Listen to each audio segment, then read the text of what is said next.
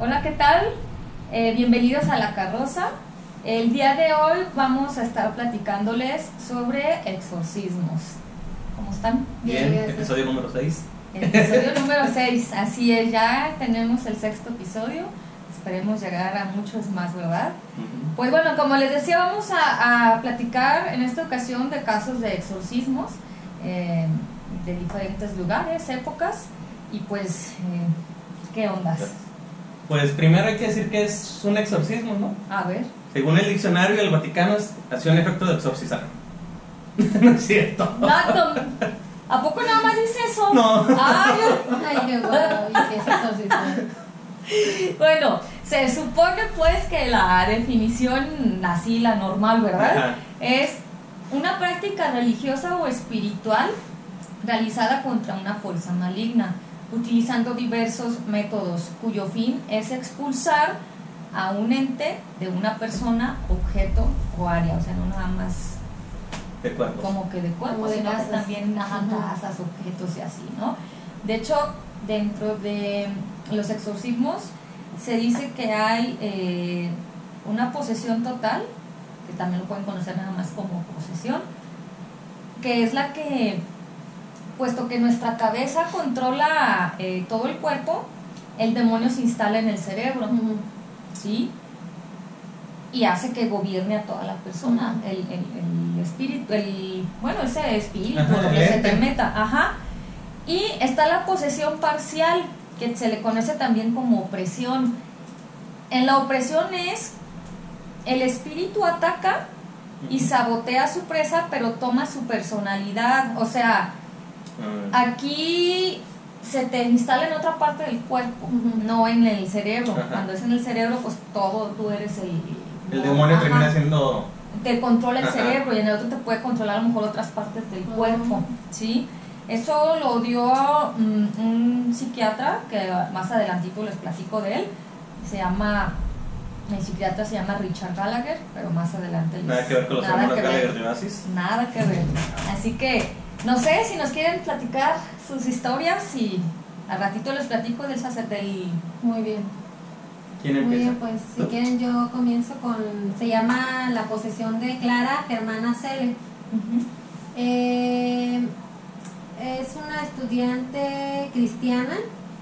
En el año de 1906 va a misionar a Sudáfrica. Eh, se dice, pues les voy a decir primero los datos así como rápidos. Se dice que hizo un ritual oscuro, participó en un ritual oscuro en el cual hizo un pacto satánico.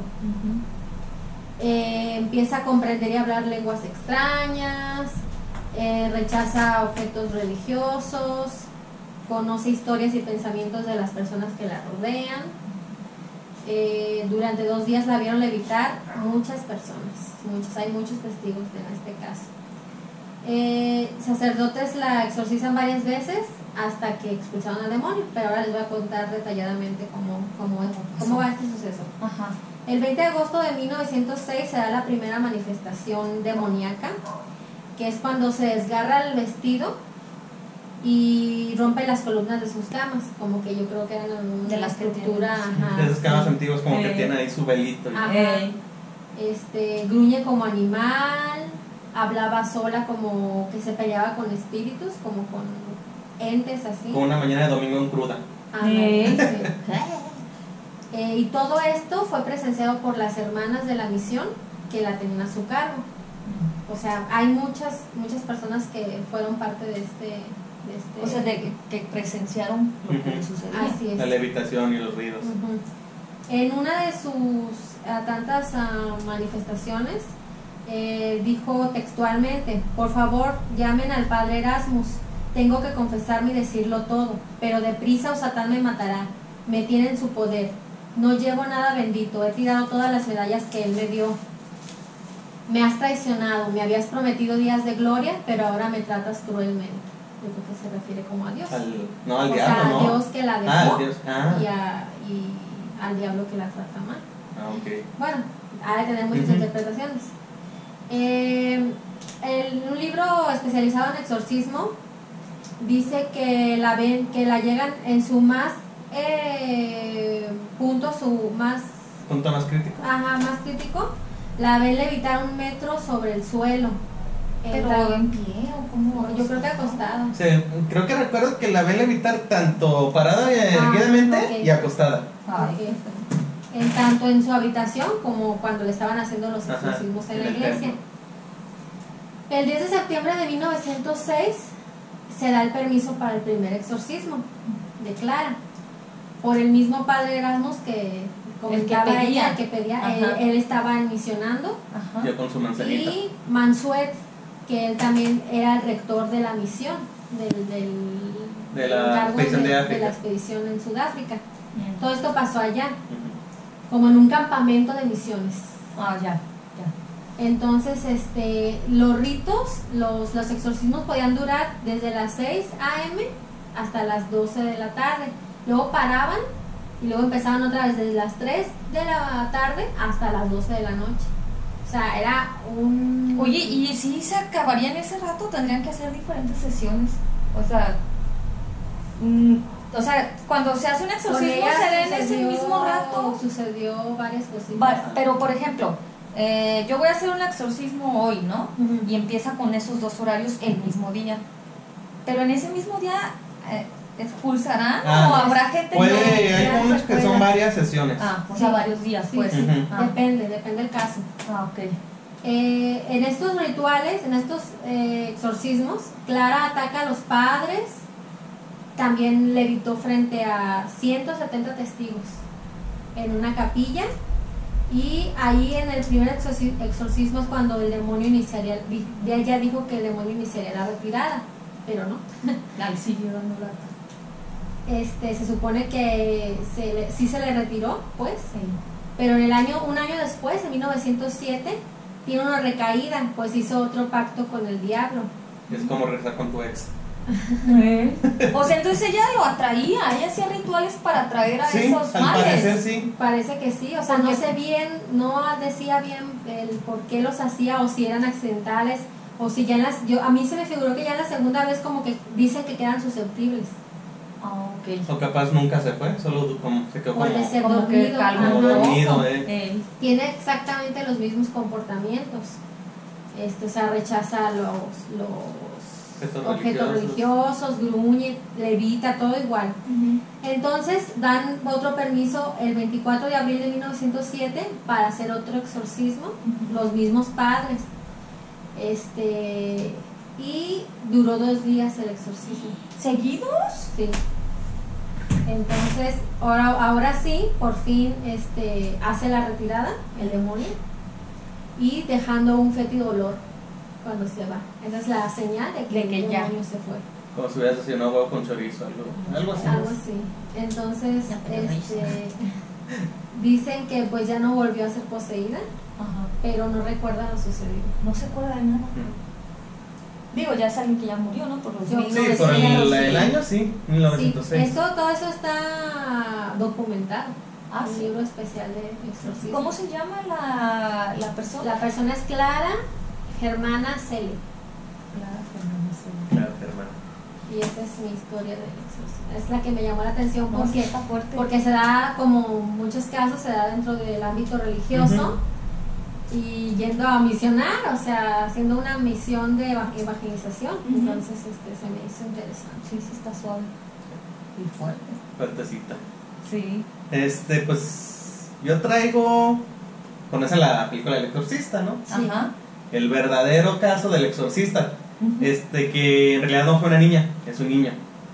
Y el, el nombre o el alias que le da la iglesia para proteger el, A la persona. a la persona es Roland Du- Doe o Robin Mannheim. Ok. O sea, no es el nombre real. No es el nombre el- real, Como este. para proteger. Ajá, porque dicen que sí es de los casos más fuertes que ha tenido en cuestión de exorcismos. Ajá. Em, pues esto eh, pasa en 1940. Eh, con el consentimiento de la iglesia, este, hacen... Se volvió a mover esto. Así. Fue sometido a más de 30 sesiones de exorcismo. O sea, lo que decías de que si puede ser en un día o en varios, él tuvo que pasar 30 sesiones hasta quedar liberado. Eh, los extraños fenómenos comenzaron en enero de 1949 en la misma casa de Ronald, cuando en el dormitorio de su abuela, cuadro en el que se representaba a Jesús apareció torcido y se movía como si alguien golpeara detrás de él. O sea, O sea, el cuadro el cuadro volteado. estaba torcido, volteado y, Sí. y se escuchaban ruidos tras, tras, tras, como si alguien aquí atrás eh, estuviera martillando. Ah, Cuando el cuadro fue enderezado, siguió escuchándose el chirrido de algunos arañazos tras las paredes. Como cuando hay algún rato, no se les ha pasado Sí, que hay ahí. Sí, se- pasando. como si garras rascaran ya la madera. Los años, los arañazos continuaron oyéndose durante 11 días y se, detu- se detuvieron casualmente el día que murió Harriet, una tía espiritista de Ronald, que le había enseñado a manejar la tabla Ouija, la, al niño. la tía al niño. Ajá. Se la regaló, ¿no? Creo también. Eh, de eso no recuerdo, Yo ¿no? como que me acuerdo de un Sí, pero creo como que Ah, sí se la re... Ajá, ay, sí, se la regala antes de, como de morir se lo da y pues ya, ya lo había enseñado a usarla. Ah, regalito. Y en esos tiempos. Eh. Unas tías te regalan dulces, caramelos. Ella no te No, Ouija, yo ¿por te digo? Ouija, pues está más chido, ¿no? Claro. Más- extremo. Tienes más compas, Pues sí, chido. juntas unos tres, invocan al satán y te diviertes un Y rato. gusto. Y crean la carroza.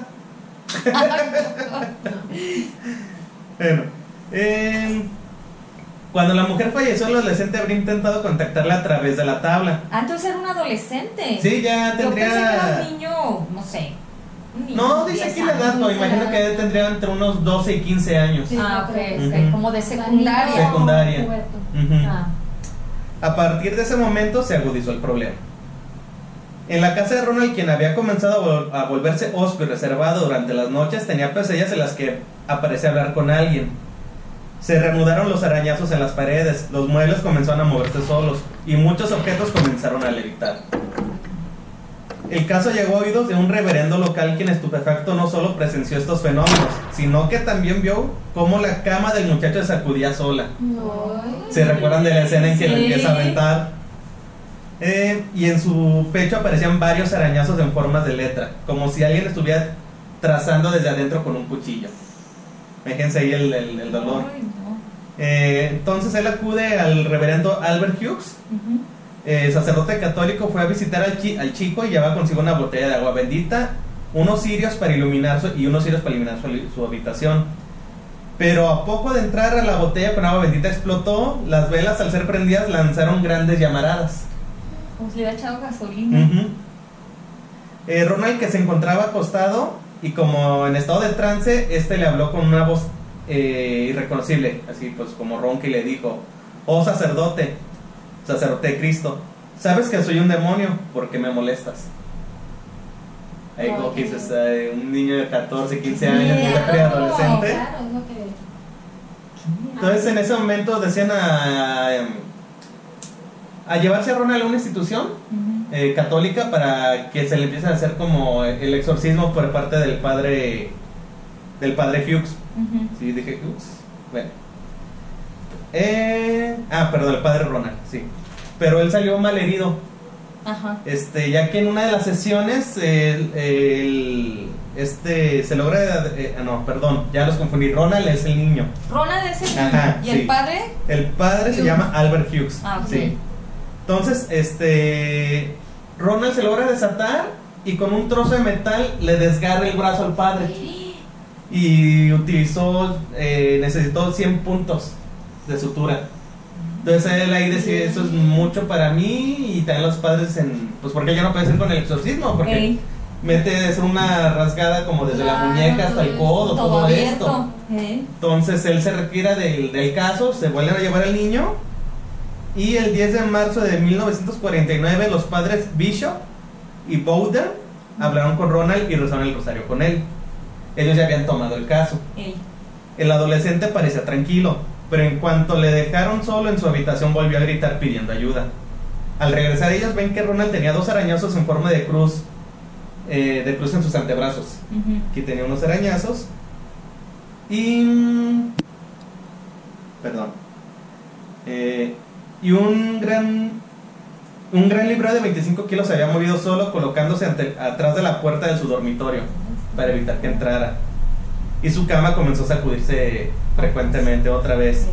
La noche del 16 de marzo, el padre Bowden comenzó el exorcismo y le ordenó, mediante algunas señales, que le dijera su nombre al demonio y la hora de su partida.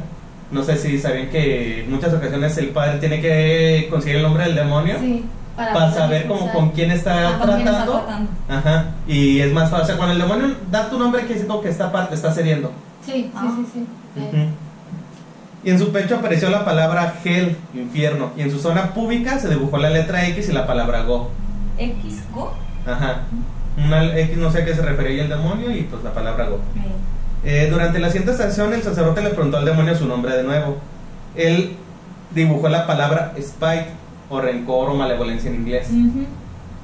Eh, a medida que el, exorcismo avanzaba, el estado de Ronald carecía en violencia y espanto. Hablaba, gritaba con una voz ronca, reía con una carcajada diabólica, insultaba a los sacerdotes, maldecía al oír las palabras y el nombre Jesús. Y en los pocos momentos de calma proyectaba una aura siniestra que los exorcistas llamaban el roce de Satanás. El 18 de abril, luego de que el joven fuera ingresado al hospital de los hermanos de los pobres de San Luis, se libró la última batalla contra el maligno. Los religiosos pusieron en la habitación estatua del arcángel San Miguel venciendo al dragón. Pues sí, ya se ubican esa estatua que representa pues, al arcángel venciendo al diablo. Antes de que el padre Boren pronunciara las, las últimas letanías del exorcismo, de la propia boca de Ronald salió una voz nueva, limpia y profunda. Satanás, Satanás, soy San Miguel y te ordeno a ti y a los otros espíritus malignos que abandonéis el cuerpo en nombre de demonios inmediatamente ahora, ahora. O sea, al parecer eran más de uno Ay, los que él tenía. Por eso no Ajá. podían sacar tanta cosa. Entonces, durante varios minutos, Ronald se debatió valientemente entre espantosas contorsiones. Luego, tras detenerse abruptamente, se- con la misma voz de San Miguel, dijo: Se ha ido. Al día siguiente, se lo llevan al menudito, a Rosario del Rosario. Ya No creo que pueda- Ah, bueno, al Ya día siguiente se le llevan a Ronald a una misa Eh. en la mañana. Y por la tarde toma una siesta muy larga, de horas. Al despertar no recuerda atrás absolutamente nada que ocurrió. Les pregunta dónde estoy qué y qué ha ocurrido. Ajá. O sea, n- Y ya no recuerda nada y pues es ahí rápidamente el caso de Ronald, el que inspiró la, la del exorcista. sí, porque eso sí es como lo mismo, pero Sí. como dices, es un, Es un niño y nomás que él no, no se mea en las escaleras cuando él la visita. Ah, se miaba, sí, Se es cierto. miaba. Al Sí, principio, ¿te es acuerdas? que la censuraban mucho cuando la pasan. Al principio sí como que la censuraban, pero sí acuerdas cuando también lo que no pasaron de que se volteaba y bajaba las escaleras volteaba. esa después la agregaron. Eso después lo agregaron. Ey. Pues está fuerte Está ese, fuertecita, dicen que es de los más, más, más fuertes que reconocidos. ha habido. Ajá. Sí, pues yo este en realidad eh, la estoy nada más bien como una anécdota de del psicólogo. Es un psicólogo que les decía se llama, bueno, más bien psiquiatra, perdón, es un psiquiatra llamado Richard Gallagher. Él era el que sabía decirnos que la de las que, o sea, a él acudían a veces muchos sacerdotes o religiosos porque a veces les decía, a ver, bueno, necesitamos que tú como psiquiatra cheques a, a estas personas. Su estado mental. Ajá, entonces él vio muchos casos, muchos, muchos casos, los cuales sí eran unas enfermedades simplemente mentales, pero muchas otras él daba fe en que era algo inexplicable, que era algo pues Paranormal. paranormal, exactamente. Por eso él como psiquiatra dice que sí existe un mal Ujú. o que sí existe un maligno en, en- Algo, aquí. o sea, algo más espiritual, algo inexplicable. Pues. Sí, él que es un hombre de ciencia, Ajá. Claro. sí. Que su tarea es primero de to- verlo todo el lado Tumbar lógico, todo. desmentir. Ajá. eh, Ajá, exactamente, él hacía eso, como tumbar todo, a ver, psico- psiquiátricamente, ¿qué onda? No, pues sabes que esto sí es una posesión, que les decía, una posesión o una opresión. con lo, lo del caso Vallecas que ella ten- que parece que tenía epilepsia, ¿no? Ajá, exactamente. Eso era lo que estudiaban ellos, así de verdad es una epilepsia o es una Claro, posesión, ¿no? Entonces, eh, él decía que si tú quieres que no, no por nomás se daban las posesiones. Ujú. Él decía que si tú quieres llegar a algo así, Ujú. es porque recurriste al mal o al ocultismo. ¿Qué fue lo que pasó con el del exorcista este? Jugó la Ouija, Jugó la la, otra dice que hizo un pacto. Ah, Ajá, exactamente. Y son los casos que él comenta que él llegó a ver, o sea, de los que sí... De hecho hay un reverendo, Gary ¿Alegría? Thomas, no, Gary Thomas, que era un exorcista famoso en Estados Unidos. Él de hecho le mandaba casos a, al, a Gallagher a para le que- mandaba Gallagher. Ajá, para que, a ver, oye, que ayúdame, o sea. ¿es algo psiquiátrico o si es una posesión, no? Dice que la primera prueba que él tuvo de exorcismo fue de una mujer. ¿Qué hacía la mujer? Ella obviamente había incurrido a rituales satánicos. ¿Qué hacía ella? En la juventud estaba en, como en una ¿Secta? ajá, como una secta, y ella le afirmaba que se sentía atraída por el maligno desde siempre. Ella la atraía el maligno, ¿no? Dice que Como la, la Brittany con el Kevin. Eh, dice que hizo cosas espeluznantes que el mismo psiquiatra no quiso. Ah, la muchacha hizo cosas muy feas. feas, ajá, que hacía cosas muy feas que el mismo psiquiatra Ajá. no quiso como redactar o, De o ajá, de tan fuerte que era. Dice que cuando el demonio realmente entró a su cuerpo de la, de la mujer, Ajá. este, entró de una manera muy violenta. ¿sí? Le bloqueó muchos sentidos, entre ellos el oído a la muchacha. Entonces, ¿qué pasaba cuando se tenían que comunicar con ella en los rituales? Pues para sacar el, pues ese demonio o algo, se tenían que comunicar con papel y, y pluma. Que se hubieran no. llevado un intérprete con los de las conferencias de acá que dicen yo chupar, no sé qué. Ay, que no saben, ¿verdad? Ay, no. Y entonces, eh, él mismo dice que, bueno, que se tenían que comunicar con ella así. Ujú. Dice que los demonios exhiben poderes extraordinarios, ¿sí? Como el conocimiento de la vida personal y la clarividencia divina, ¿sí? Dice que en alguna de las ocasiones que estaban eh, con eso de los poseídos, uno de los, bueno, de esos poseídos, el demonio le dijo al padre, al padre, perdón, al psiquiatra, psiquiatra. de que murió su mamá Del psiquiatra. del psiquiatra, porque la mamá Ajá. había muerto ya, y le dijo, tu mamá murió de cáncer de ovario. Ya ves que hasta se burlan como de Sí, ti, así, o sea, te hacen perder el... El ajá. Dice, ese espíritu malvado que le dijo a, a Gallagher que su mamá había muerto de cáncer de ovario, había sabido cómo murieron los padres de otras 15 personas más. O sea, si, si tu papá se murió de enfisema, le decía, ajá, tu papá se murió de enfisema, Ajá. y o sea, les, les Claro, decía, todos los a "Ay, ¿quién se esos murió de 15? ese? Tu, ajá, les decía de que se habían muerto sus, sus, Sus papás. sus papás. familiares. Ajá. Dice que eh, también a la mujer, que era la, la, la asociación de los ritos satánicos, eh, ella también se quería que retirar Ajá. de eso, que decía como que ya no. Eh, pero como se quiso retirar, el, el demonio entró a su cuerpo, como Ajá, que dijo, ah, no no". te vas, o sea, aquí te quedas, ¿no?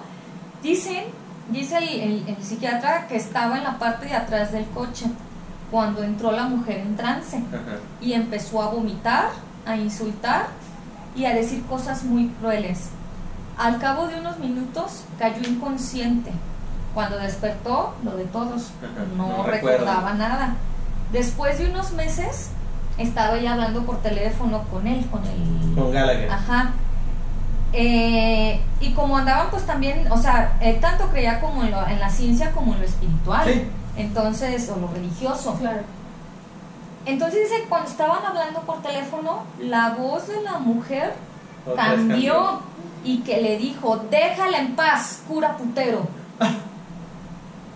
Ya no supieron qué pasó. Se cortó, Ya ya. no, su- mm, Ya no tuvieron o sea, ya otra vez con estaba, ella. na- ¿no? O sea, él, él fue como que, ¿qué pasó? O sea, volvió a ser, pues, posesión de ella y no, sabe- claro. no sabemos qué, ¿Qué pasó? qué pasó. Ajá. Eh, y pues ya ven que también el Papa Pablo V, Ajá.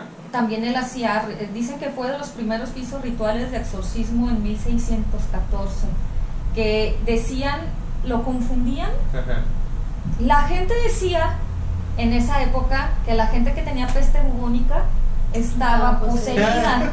que entonces fueron así como que de los primeros que iban a intentar, Ajá. pero decían, no, pues es una enfer- o sea, es una peste bubónica, Sí, no es un no es necesariamente demonio ni nada, ajá, pero bueno, ya después este hubo una persona que escribió de todo esto que se llama Mike Driscoll, que es el autor de un libro que se llama Demons, Deliverance, Discernment, y se dice el mismo libro en su título, separating fact from fiction about the spirit world.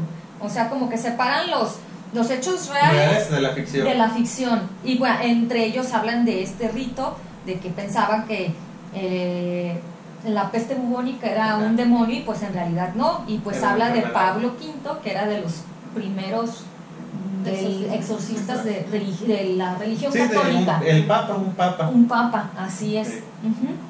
Ahorita que comentaste el caso de Gallagher, bueno, a mí también me- en las búsquedas de los exorci- exorcismos más famosos me salía también él, Ajá. eh, que era un psiquiatra, que, que el caso más actual del do- con- este, data de 2008.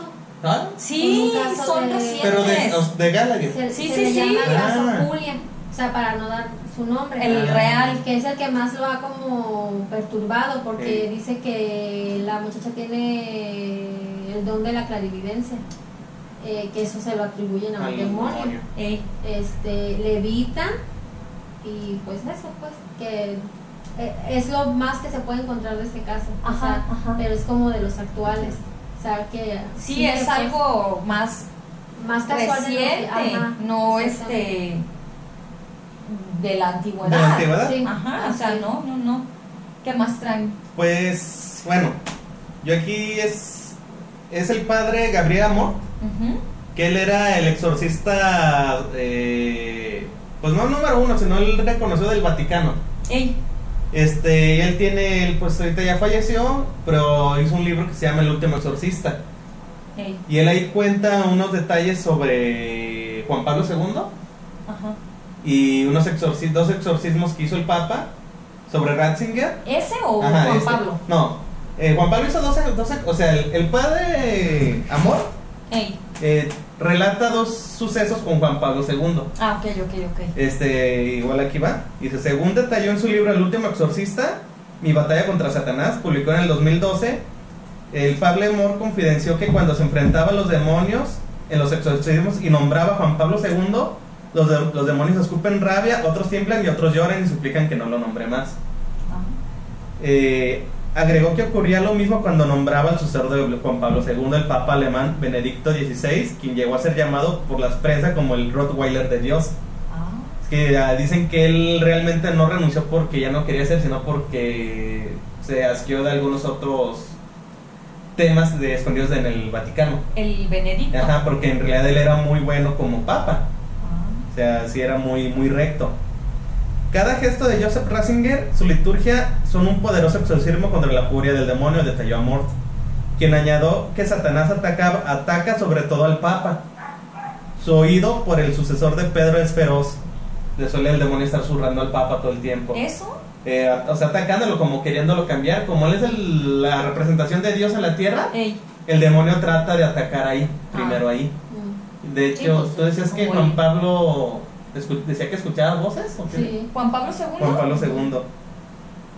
Después dice que Satán ataca a los cardenales, obispos y a todos los sacerdotes y religiosos. Es normal que sea así. Ninguno se debería escandalizar. Los sacerdotes religiosos y religiosas están llamados a una lucha espiritual. Y es lo que se da en muchos casos que gente muy católica son las que terminan siendo con posesiones. De hecho, Con los rituales, en los rituales, en los retiros espirituales, me han contado algunos amigos casos así. Sí, ¿verdad? Sí, Era Sí. lo que decía el, perdón, el, el psiquiatra este, el Gallagher, que decía que los demonios odian todo lo que es referente pues a lo, A la rel- a la religión. religioso. a lo espiritual, en en entonces- todas las sí, sí, o sea, que odian no en tanto a los dioses, o sea, a los dioses que hayas en cualquier Religión. religión, y todos los santitos, escultos, o sea, todo lo que sea religioso de cualquier religión, lo odian, odian a Dios y odian al ser humano. Entonces, por eso es que atacan como que de esa forma, que fue de lo que ellos cuando estuvieron analizando entre lo psiquiátrico y lo espiritual, salía eso, Sí. o sea, odian, odian la, la religión. sí claro Lo dice, según confidenció Mort, el Papa Juan Pablo II fue el primer Papa en casi 400 años, yo creo que ya después del, del ese que nombraste, cuarto, Quinto. del quinto, perdón. de Carlos V, el chocolate más ah, no. Casi, casi cuatro años que se enfrentó cara a cara con el diablo en un exorcismo el 4 de abril de 1982 al inicio de su pontificado. En el 82. En el 82 cuando naciste. Lo recuerdo perfectamente. Yo conozco a Francesca, la joven que acudió aquella mañana a la audiencia papal en el Vaticano. Previamente, el obispo de la diócesis a la que pertenecía esa chica le preguntó a Juan Pablo II si estaba dispuesto a exorcizarla. Tengo problema con esa palabra. Sí. A lo que el Papa sintió sin ningún problema. De modo que el pon- pontícipe prodeció poco después al exorcismo en su capilla privada del Vaticano. Francesca no hacía más que escupir y revolcarse por el suelo. Las personas que rodeaban al Papa no daban crédito de lo que venía. Nunca habíamos presenciado una escena como la que se describe en los evangelios, reconocían admiradas. Juan Pablo II decía en efecto, todo lo que sucede en los evangelios sucede también hoy. Claro. Según Amor, el Papa Juan Pablo II posteriormente celebraría otro exorcismo en el año 2000. De hecho dicen que eso fue un poquito más famoso porque la estaba dando el misa. Y, Y, hasta los, los- en- ajá, y los gritos se escuchan en la en el plaza de San Vaticano. Juan, en el Vaticano. San Pedro. De San Sí, Pedro. de San Pedro, perdón. Sí, no. Eh, o sea, exor- exorcismo en el Vaticano. O sea, él estaba dando una misa y, Y en la misa ella. esta persona Sí. se empezó a, a transformar, pues. Sí. Dice, debió atender a una chica italiana de 19 años, quien se encontraba poseída desde los 12. No. Eh, Amor relata que la chica era un portento de bondad y pureza cuando no manifestaba la posesión, era buena. El exorcismo del Papa tuvo algún efecto beneficioso, pero no sirvió para liberarla del diablo. Este, cosa que conseguiría mucho tiempo después. Juan Pablo II trató a la joven, eso sí, con inmenso cariño durante media hora. Dicen que se quedó con ella ahí rezando y dando, eh, ofreciendo misa y todo el ritual. Un día jueves repetimos el exorcismo durante dos horas. El demonio aludió entonces al encuentro celebrado a la víspera con el Papa. Estaba contentísimo, menudas, contentísimo, menudas carcajadas soltó el miserable. Indujo a la pobre muchacha a decirme, ni siquiera tú, jefe, Juan Pablo II ha logrado hacer, hacer nada conmigo. El padre Amor detalla que al ver que en los exorcismos al invocar el nombre Juan Pablo conseguía despertar temor a los demonios, una vez les preguntó a un demonio, ¿por qué tienes tanto miedo a Juan Pablo? Me dijo por dos motivos. Primero, porque había des- desbaratado sus planes por la caída del régimen comunista en Europa. Ah, Como que al parecer detrás de alguno de esos dictadores había un demonio o, o alguno hizo algún pacto, pero... Nos está pasando algo así. Y segundo, porque le había arrebatado las almas de muchos jóvenes durante su pontificado. O Híjoles. sea, el Papa ya que... Lo odiaba porque Sí, lograba. pues ya que él creo que hizo lo del... Un movimiento de la juventud, La algo fe, así, sí. de la fe ju- juvenil, algo Algo así, estilo. sí, de Claudia de. Ajá. Y dice que también le preguntó que por qué le tenía tanto miedo a la Virgen María. Y contestó porque ha sido muy porque ha sido muy humillado y vencido por una criatura humana. O sea, el- pues ya lo dicen que Dios le dio cierto poder a, a la Virgen Ajá. María por ser su madre. Sí, sí, sí. Y son algunas de las anécdotas que da el padre en su libro. Eh, Y dice que hizo más de 1200 exorcismos este ¿Y padre. ese libro, dices el nombre? Eh, el ¿Lo último exorcista. Así se llama. ¿Y Ajá. está a la venta así normal? Yo creo que sí. Entonces ahí. Ah, ok. De hecho, bueno, sabían que, que la ciudad con más exorcismo mundialmente es Querétaro. ¿A poco? Ajá. Es en la que se registran más, Más casos más que han casos. hecho ahí. Ajá. De hecho, Pero- hay película del último ido Sí, de hecho, cuando yo viendo. busqué el libro, no, se llama El último exorcista. Ah, Porque también te, te- me El confundí. libro es el último exorcista. Ajá. Ah, Mi ok. batalla contra Satanás. Así se llama. Ajá. Y de hecho, tengo. Sí, sí está. ¿Sí está? Hay dos anécdotas que me contó unos amigos que ellos eran muy religiosos, iban a retiros espirituales. Ajá. que de repente ya empezaban muchachas o muchachos a hablar muy fuerte y con voces y muy agresivos.